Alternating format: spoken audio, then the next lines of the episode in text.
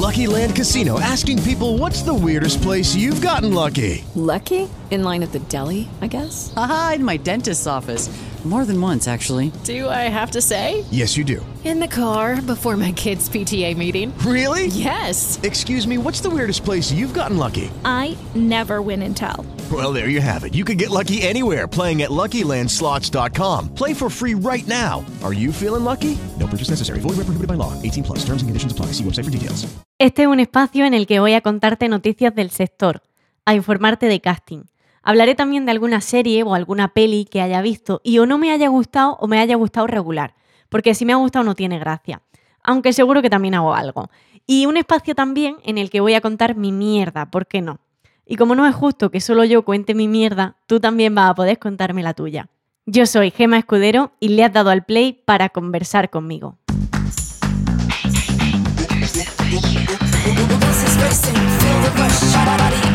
Conversar, un podcast de Gema Escudero.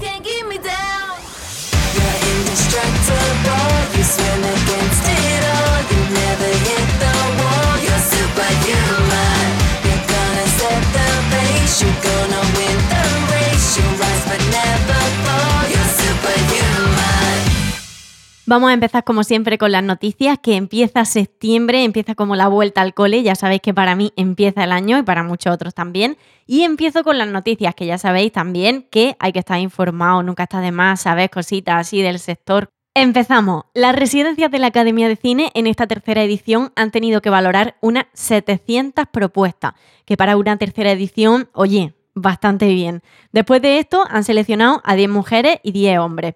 Comenzará el próximo octubre y será hasta junio de 2022. Los participantes disfrutarán de los medios y ayudas que necesiten para el desarrollo de sus proyectos audiovisuales. Entonces, lo que yo quería decir es que si entráis en la web Amadores del Cine, he encontrado una noticia, si buscáis residencias de este año, de 2021, vais a poder ver los nombres de los residentes que, oye, nunca está de más que contactéis con ellos para presentaros y enviarles vuestro material. A ver, repito, la web se llama Amadores del Cine y tenéis que buscar la noticia Residencias Academia de Cine 2021, ¿vale? Ahí podréis ver toda la información y de verdad, mandad cositas. A otra cosa, mariposa, en lo que llevamos de año, esta noticia me hace muy feliz. Se han rodado infinidad de proyectos en Andalucía. Solo en Sevilla se han rodado ocho películas y dos series de Amazon y Netflix. Andalucía despuntando, como nosotros nos gusta. Si sigue creciendo, va a poder superar a Cataluña y sería la segunda comunidad autónoma donde más largometrajes se ruedan en nuestro país.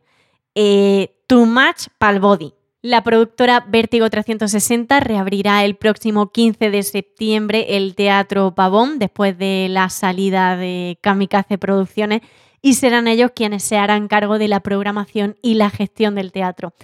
A ver qué tal va, iremos contando noticias y viendo un poco lo que van haciendo. En otro orden de cosas, Óscar Aibar, director de Cuéntame, estrena su thriller policíaco El Sustituto el 29 de octubre. La película está protagonizada por Ricardo Gómez y Vicky Luengo. El sustituto nos lleva a 1982. Un joven policía, curtido en los barrios más duros de Madrid, acepta un destino en un pueblo de mar con la esperanza de curar a su hija y de paso ganar algo de tranquilidad.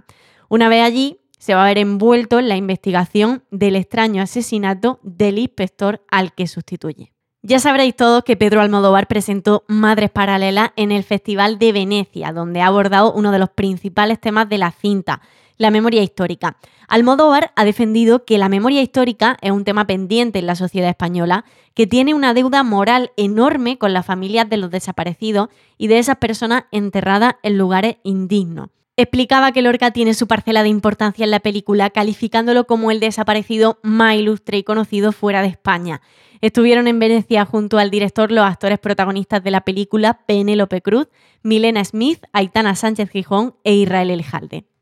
Como última noticia, vamos a hablar de que el martes 14 de septiembre la Academia de la Arte y la Ciencia Cinematográfica de España va a dar a conocer, de manos de la maravillosa Verónica Echegui, la selección de tres títulos que optarán a representar a nuestro país en la próxima edición de los Oscars, la número 94, en la categoría de Mejor Película Internacional. Algunas de las sospechosas para ir como candidatas son Madres Paralelas, por supuesto, de Pedro Almodóvar, El Buen Patrón, de Fernando León de Aranoa y Ma Isabel, de Iciar Boyaín. Podríamos añadir también competencia oficial, pero no sé si va a ir como producción argentina o española, pero tengo que decir que sería muy buena opción. También se han oído nombres como Libertad de Clara Roquet, 3 de Juanjo Jiménez, que ha despertado pasiones en Venecia, y La hija de Manuel Martín Cuenca. Está claro que las apuestas van a madres paralelas, puesto que Pedro es casi siempre un valor seguro y más si cuenta en su reparto con Penélope Cruz.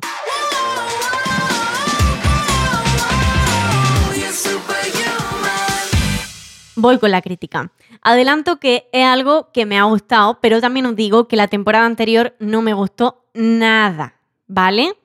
Me estoy aventurando a decir esto habiendo hablado con su director hace bien poquito y siendo el último conversar que habéis escuchado, que es con Alex Rodrigo, director de La Casa de Papel. Puede ser que no sea objetiva, pero es verdad que estoy hablando con bastantes personas de mi entorno a las que le ha pasado lo mismo. Entonces, bueno, vamos a pensar que sí y si no, pues bueno, voy a contaros un poco qué me ha parecido. Obviamente contiene spoiler, así que si no la has visto todavía o no te apetece escucharlo, pues oye, pasa para adelante. Me hallo sorprendida, emocionada y agradecida por las decisiones de las nuevas tramas. Es decir, yo, como ya digo, dejo claro que esta serie podría haberse acabado en su segunda o tercera temporada y haber hecho historia como una de las mejores series del mundo así. No sé si fue una ansia de seguir produciendo para seguir sacando pasta o qué fue lo que pasó, pero la cuestión es que personalmente no me gustó nada la cuarta temporada. No me gustó nada.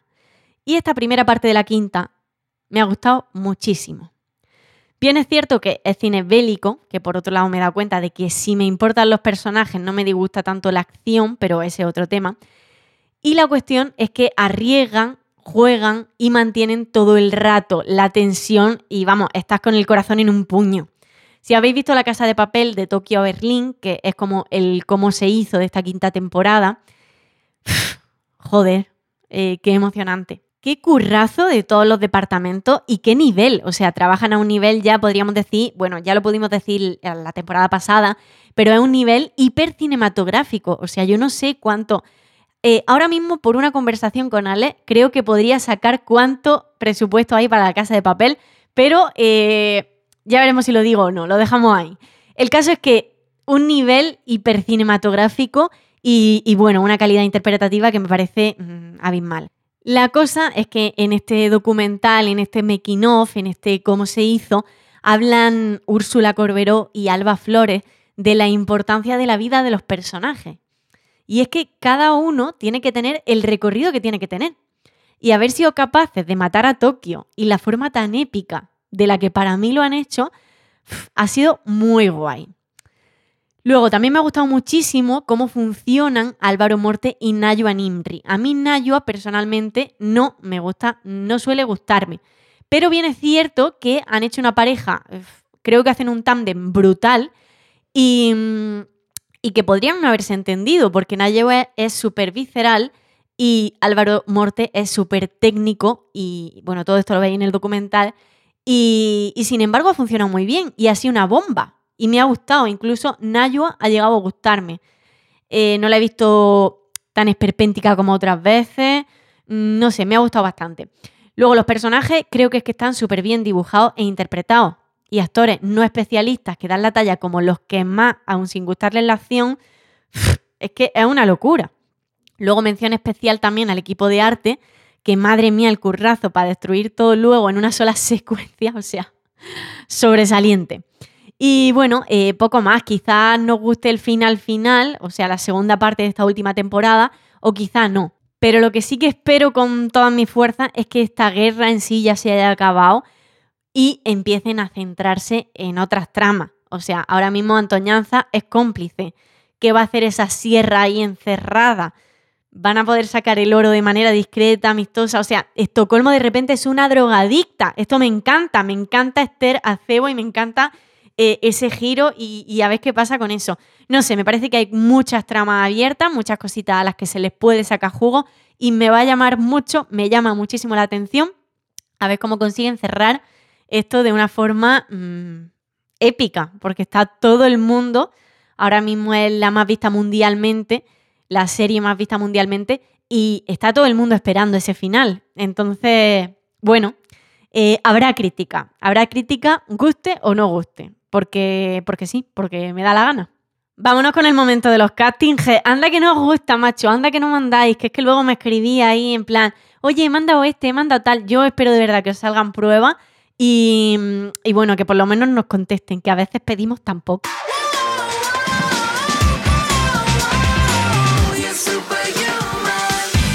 Vampire Academy, el rodaje se inicia en septiembre, o sea, a finales será. Yo conozco ya gente que está haciendo casting, pero sí es verdad que siguen buscando. La directora de la producción, que es americana, es Lucy Lennox. Ahora mismo se están buscando figurantes mayores de 16 años de cualquier edad, raza, altura, color de pelo. Y también buscan jóvenes entre 19 y 24 años que tengan conocimientos de artes marciales. Para apuntarse es necesario realizar el registro en la web de casting del Reino con Y o mandar un correo a figudelreinov.gmail.com. Voy a deletrearlo, ¿vale? F-I-G-U-D-E-L-R-E-Y-N-O-V. La Edad de la Ira, adaptación de la novela de Nando López, producida por A3 Media Televisión en colaboración con Big Bang Media y Más Ficción. Y el equipo de casting está dirigido por Luis San Narciso. Esta serie ya está en fase de grabación, pero oye, mandan material porque acaban de empezar y seguro que necesitan gente.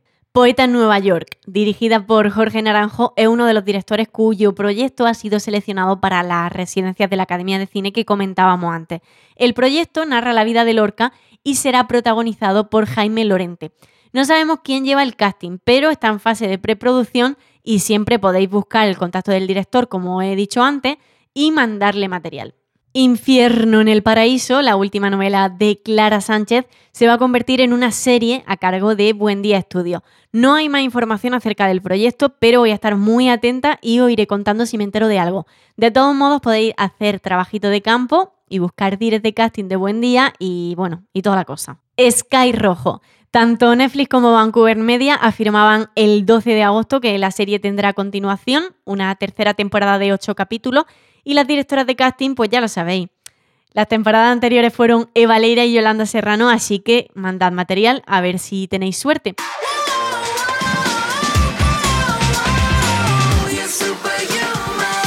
Bueno, si me seguís en redes sociales ya sabéis todos que hemos ido con Conversar a cubrir el Festival de Televisión de Vitoria. Y bueno, sin ser yo nada de eso, me he paseado con un micro entre periodistas pro, o eso pensaba yo. Y digo esto porque esta experiencia más buena que mala, por supuesto, me ha hecho darme cuenta que el mundo del periodismo puede ser incluso más competitivo que el del arte. Fíjate lo que te digo. Rodaban cabeza allí para conseguir una pregunta de famoso. Los menos conocidos o directores o creadores de series, esos no importaban. Y bueno, aunque los fotógrafos, mucho más compañeros entre ellos, y digo entre ellos porque fotógrafa solo había una, me recordaban con su actitud un poco al episodio aquel de los Goya en el que con comentarios machistas se dejaron el micro abierto y tuvieron una buena cagada. Por otro lado, voy a hablar como actriz. He visto que si es que alguna vez tengo que hacer fotocall, me moriré. Al menos en el primero. Cierto es que Natalia Berbeque, que estaba por allí, tiene tablas, pero es que la tía presentaba dos series. Entonces tuvo que pasar por el fotocall cuatro veces ella ya bromeaba con que no tenía más modelitos, los fotógrafos la piropeaban todo el rato por llevar todo el día trabajando y por supuesto por lo guapa que estaba, cosa que no hicieron con otro actor, no voy a decir quién, criticando durante 10 minutos que le estuvieron haciendo fotos su traje, que si parecía cobrador del frac, que si se lo había pedido a su abuelo, que encima le quedaba mal, que de dónde había salido, en fin, un sinfín de comentarios gratuitos que, chico, yo entiendo que te aburras, pero cómprate un pony y a bromas con eso. En fin, también vivimos cosas muy bonitas. En la alfombra tuvimos un par de momentos muy emotivos. Uno fue con Irene Arcos, que por supuesto nos saludó y estuvo diciéndonos lo guay que era que estuviéramos allí y habernos visto. Y por otro lado, Paco Tous, que, a ver, voy a darle explicaciones pertinentes. Hace 15 años, yo tendría 13 o 14, eh, no os pongáis a hacer cuenta, ahora tengo los que tenga, y tenía más que claro que quería ser actriz. Estaban rodando los hombres de Paco en San José, en mi pueblo, en Almería, y me encontré con Paco. Lo saludé y estuvimos hablando de que quería ser actriz, que me encantaba y pito y flauta, más todo lo que le diría a mi madre que yo ya no me acuerdo. El caso es que yo tengo en mi cabeza las palabras de Paco. Las he tenido durante todo este tiempo. Que me dijo, estudia, cariño, estudia. Y el otro día, en la alfombra de los hombres de Paco, se acercó y le estuve preguntando sobre la serie y al final de la conversación le recordé aquel momento. Y le conté que a día de hoy soy actriz. Él se emocionó, yo me emocioné y aquello fue un espectáculo vergonzoso pero precioso. Me pidió que siga luchando, que él empezó a trabajar con 40 años, que siguiera trabajando y no sé cuántas cosas más porque me da vergüencilla todavía escuchar el audio. Todo esto mientras me abrazó, me apartó el pelo de la cara como un padre y me miraba la acreditación reteniendo mi nombre. Vaya, un show. Parece que yo no me podía ir de Vitoria sin llorar y lloré. Ahí tuvimos el momento llanto.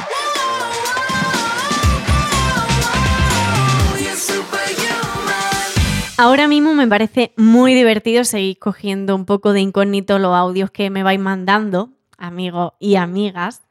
Así que bueno, yo voy a seguir un poco con esta cosa, que nunca sabréis si he pedido estos audios o si han sido cogidos. Robados. Pedidos prestados. Eh, vamos con el audio. Tía. Me, me han llamado para cantar. para cantar en, en unas fiestas de unos viejecillos. No sé todavía en qué se basa esto exactamente. Será tipo verbena de pueblo. Y nada, llevo yo otro verano diciendo, es que ve que me debería haber quedado en la orquesta, por lo menos estoy encima de un escenario para cantar, no sé qué en vez de estar en la panadería vendiendo pan. Y al final me han salido tres o cuatro bolillos ahora para cantarle a los viejos. Diga que ve, qué feliz soy yo cantándole copla a los viejos toda esta encima de un escenario. Francisco Alegre, corazón mío, ole. Para quien no la conozca es Lidia Aranda, amiga donde las haya. Eh, vamos a ver, Amiga, ¿qué te digo? O sea, pues mm, yo la canción que te dedicaría más que Francisco Alegre y Olé sería Ojalá mis sueños se hicieran realidad. Porque, hija, eh, vaya tela, ¿no? Tú pides, tú pides un extra, un, un, una sal para tu vida y, para esa, esa nueva cosa que te ha dado a ti en la vida que es hacer pan y, mm, y te salen los bolitos, ¿no? que, poquito pedimos a veces, ¿no? O sea, fíjate lo poco que pedimos a veces que mi amiga Lidia es feliz cantando en una residencia de la tercera edad. También decís que no es esto lo que está haciendo, que es tipo verbenita de pueblo. Pero oye, mmm, que ni tan mal, o sea, es que no veo, no veo la cosa, yo, yo lo veo bien, no veo, no veo dilema, no veo nada. Eh, para despedirnos, voy a poner, por supuestísimo, Francisco Alegre y Olé, canción donde la haya. Y bueno, comentar, vamos a comentar las promos, las promociones de las amigas y los amigos. He dicho que iba a poner la canción, pero no va a ser todavía. Voy a meter como promoción un audio de, una fiel oyenta que no nos conocíamos y ha sido muy bonito la, ha sido muy bonita la conexión que hemos creado. Hablar de cosas de, curro, que al final es para lo que yo quería crear conversar. Y, bueno, os pongo el audio y os cuento un poco. Lo que quiero contar con Porque tú es la situación que vivimos cuando nos enfrentamos a una entrevista de trabajo, ya sea para un puesto de lo que hemos estudiado o para trabajar de cualquier cosa para compaginar con estudios, que al final lo que, lo que dicen las ofertas se queda en, en un eslogan y al final se quedan con el que es el más pelota porque quieren disponibilidad total, que pienses poco, que hagas lo que se te pide y que no protestes. Pues nada, esto es un poco lo que quiere contar nuestra amiga Laura Sáez en su corto. Tenéis toda la información en el Instagram ¿Por qué tu corto? Todo seguido, ¿vale? Incluso tenéis el enlace a Berkami, que está haciendo un crowdfunding. Y bueno, no sé, eh, quiero recordaros la importancia de que participemos en este tipo de iniciativas y, y ayudemos siempre, nos echemos una mano, porque sabemos todos que no es nada fácil, pero nada, nada fácil em, conseguir dinero para hacer proyectos, tener la iniciativa de hacerlo. Por favor, apoyémonos entre nosotros porque si no, nos vamos a a la mierda. Así que nada, os dejo por ahí echarle un vistazo a arroba porque tu corto. Eh, un abrazo muy fuerte y hasta la semana que viene. En los carteles han puesto un nombre que no lo Alegre Yola. La gente dice vivan los hombres cuando lo ven. Conversar, un podcast de Gema Escudero producido por Universo Media. Francisco Alegre, corazón mío. Ole. Hello, it is Ryan, and we could all use an extra bright spot in our day, couldn't we? Just to make up for things like sitting in traffic, doing the dishes, counting your steps, you know, all the mundane stuff. That is why I'm such a big fan of Chumba Casino. Chumba Casino has all your favorite social casino style games that you can play for free anytime, anywhere with daily bonuses. That should brighten your day a little. Actually, a lot. So sign up now at chumbacasino.com. That's chumbacasino.com. No purchase necessary. Group. Void were prohibited by law. See terms and conditions. 18 plus.